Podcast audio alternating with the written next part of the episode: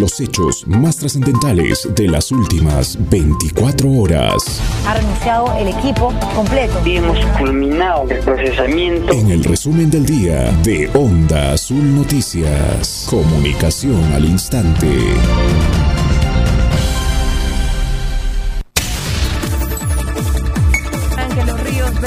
Ramis amenazan a 50 centros poblados con la crecida de su caudal. Federación Regional de Folclore y Cultura de Puno podría desafiliar a conjuntos que participen en actividades de otras entidades. En Puno, choque entre autos en la avenida Juliaca dejó una persona herida y daños materiales. La región Puno registró 13 fallecidos en 24 horas a causa de la COVID-19.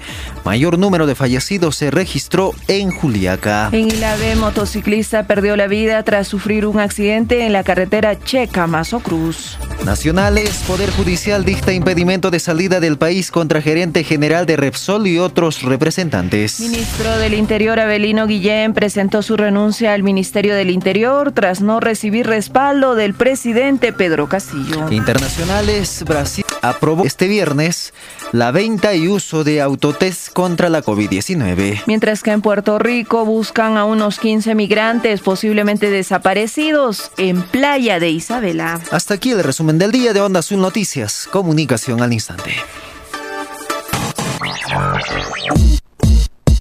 Onda Azul. Onda Azul.